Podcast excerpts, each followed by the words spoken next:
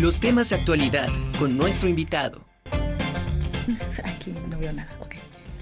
Bueno, como les comentaba al principio de, esta conjura, hoy eh, se celebra el Día Mundial de la Ópera, Día Internacional de la Ópera. Entonces, pues, ¿quién mejor, verdad?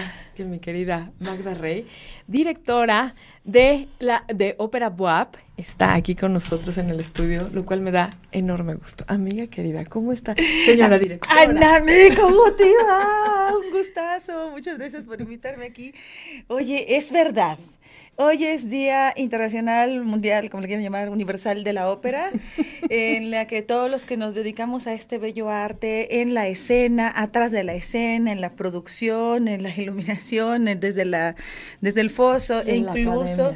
Y, incluso los que están en el público, celebramos hoy eh, la ópera. ¿Por qué es hoy? Porque hoy es el natalicio de Giuseppe Verdi y de Johann Strauss, ¿no? El padre de la ópera italiana y del de la del vals y de la opereta. Entonces, este, pues eh, por eso eh, son uno de los, ¿cómo se dice? Las excusas para, para celebrar esto de la ópera. Claro, pues sí, entonces aquí Oye, Pues me encanta porque eh, vamos hoy a hablar, no vamos a hablar de, de la, la ópera se puede ver, analizar de diferentes formas, de diferentes puntos, sí, disfrutar. Y, pero hoy vamos a hablar desde la academia. Tú como directora de ópera WAP, catedrática y aparte, eh, pues, soprano. Además. Además, o sea, y vendes pepitas, ¿no? sí, traigo los niños acá corriendo. Oye, pero ¿cómo se, cómo se ha, cómo es la preparación de un cantante de ópera. Ya me recargué. En la, en la... estás en tu pues, Muchas gracias. Bueno, eh, Ah, la carrera es de música y en la música, así como en la medicina, que hay muchísimas especialidades, este, eh, cada instrumento o cada disciplina es una, un, este, una carrera. Entonces, en todas y en cada una, pues llevan una base musical de solfeo, de entrenamiento auditivo, piano completo, de todas estas cosas, teoría, ¿no? Este, investigación. Pero ya en lo que es concreto, la ejecución de ese instrumento, tiene un, un, este, un devenir aparte cada una de ellas, ¿no? Y en lo que es el canto de concierto, canto concertístico, la, que sí le llamamos... Eh, ay, los de la ópera. No todos cantan ópera, ¿eh? Eso te iba a decir, no todos. No, no todos. O sea, ah, se entrenan a, poder este este, manejar su instrumento muy bien, desde el diafragma, hay gente que no me lo entiende, eh, este, desde el diafragma, la respiración, el, tracto, la, resonancia, la articulación, después viene el, estilo y todas estas cosas, pero hay muchísimos géneros del canto. Claro que uno de los que, y yo lo voy a decir así, habrá gente que me diga que no, el de los más sublimes, es el de la ópera. ¿Por qué? Por el simple y sencillo hecho de que en un solo producto artístico están eh, la música, la literatura, el arte dramático, la plástica, están varias, y ahorita hasta el cine entra, ¿no? La cinemática entra dentro de un solo producto y por eso está eh, interdisciplinariedad es lo que le da como que un plus alto, además de que llevas un personaje durante tres horas, ¿no? Entonces, es este, para los estudiantes de canto, abordar el género operístico sí es muy importante, porque ahí se desenvuelve. No digo que en los demás géneros, el lead, la, el chanson, melodía, la, la mexicana de concierto, incluso hasta la de salón latinoamericana, en todas estas no hay, así sí hay un, este, una entrega de todo, un análisis, como dices, para una preparación, pero en la ópera es donde más, siendo yo que más se desborda y se explota, es donde todo el mundo aprende, aprende a, hacer en el escenario, a, experimentarlo, hasta ver y no ver, pero estar viendo todo. Claro. Sí. sí, sí, sí, entra todo tu entrenamiento, ahí no estás pensando en coloque bien proyecté bien. No, tú estás pensando el personaje, la verdad, y estás viendo por acá y te estás peleando con este o estás con, en este idilio, estás con el ojo viendo a la batuta, ¿no? Y además el zapato no era ni de mi tamaño y ya se... No, no, no, no, pasa tantas cosas en eso que es este es muy completa, vamos a decir así.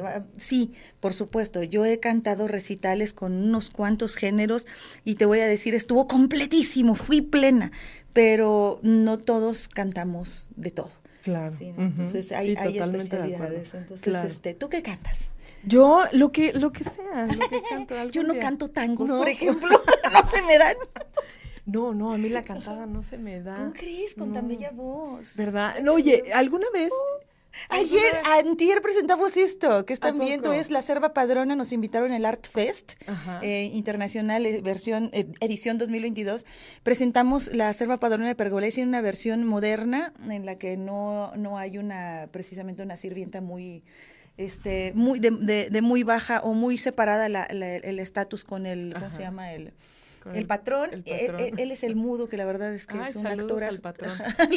él, él, es otro sirviente que está bajo de ella, pero en fin, logran lo que dice la obra, que es me voy a casar con el patrón. Sí, sí, lo logran.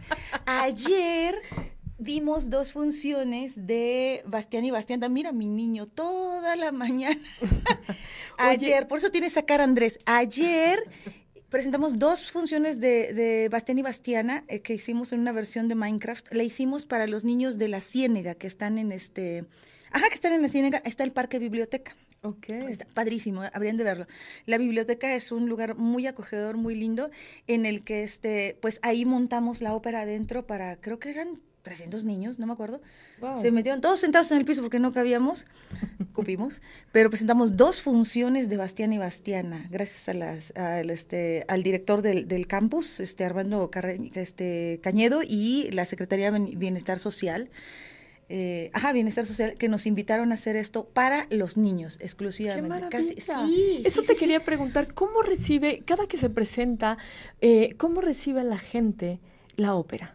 Es que es lo que me dicen, la ópera está muriendo. No es cierto, no es cierto. Mira qué bonito.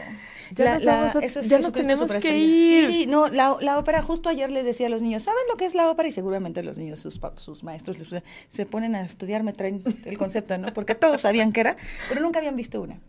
Ah, Entonces, este, les digo, dice, ¿y, ustedes creen que se vinieron a aburrir?